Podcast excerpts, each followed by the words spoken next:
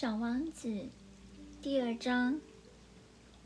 我如此的过着孤单的生活，我没有一个可以真正跟他谈话的人。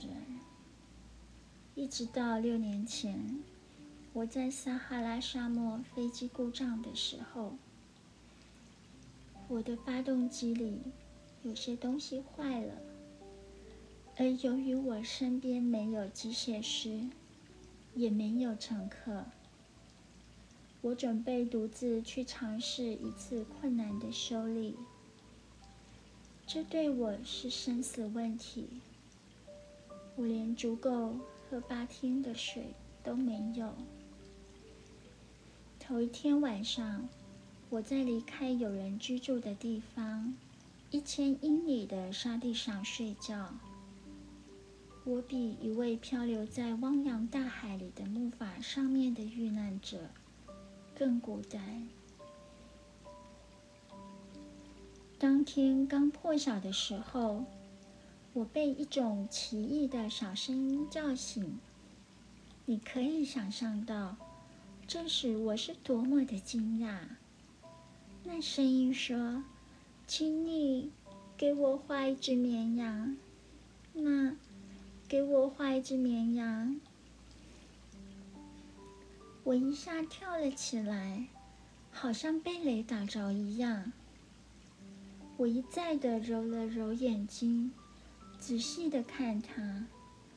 我看到的是一位异常奇特的小孩子，他正一本正经地端详着我。这里就是我后来描绘出了。他的肖像中最好的一张，但当然喽，我的画比我的模特儿难看多了。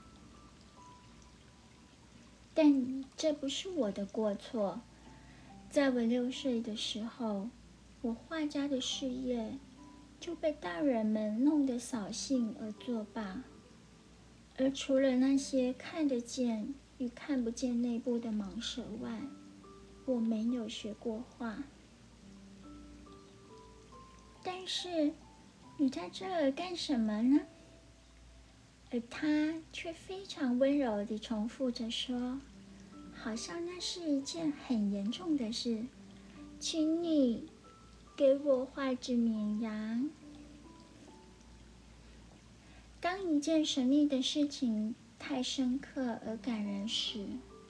我们不敢不服从，而同样荒谬莫解的是，在远离人烟一千英里的地方，在死亡的威胁下，我竟从口袋里掏出了一张纸和一支笔。可是，那时我首先记起我学过地理、历史。算术和文法，我有点不高兴地告诉那位小孩说：“我不懂画画。”他回答我说：“这个没关系，给我画只绵羊。”由于我从来没有画过绵羊，我为他重新画了我会画的一张画当中的一张。那张看不见内部的蟒蛇，而当我听到他的回答时，我呆住了。这位小人儿说：“不，不，我不要一只装有象的蟒蛇。蟒蛇是很危险的，而象太大了。我住的地方很小很小，我要一只绵羊。”给我画一只绵羊。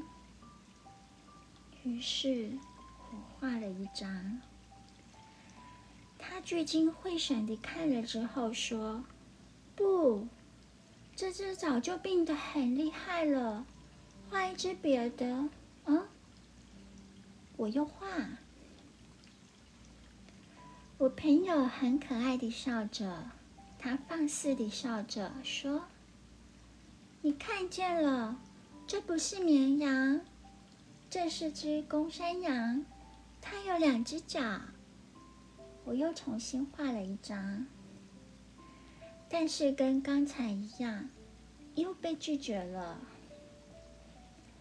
这只太老了，我要一只活得很久的绵羊。于是我不耐烦起来，我急着要动手拆开我的发动机。我乱涂了一阵，涂了这样的一张。我丢给他说：“这是箱子，你所要的绵羊就在里面。”可是我却惊奇地看到，我这位年轻的审判官容光焕发地说：“这个正是我所要的。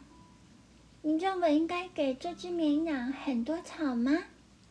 为什么？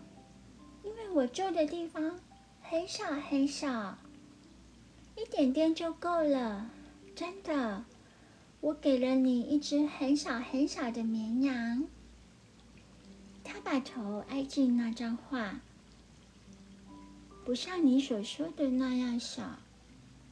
看，他睡着了。这就让我认识了我的小王子。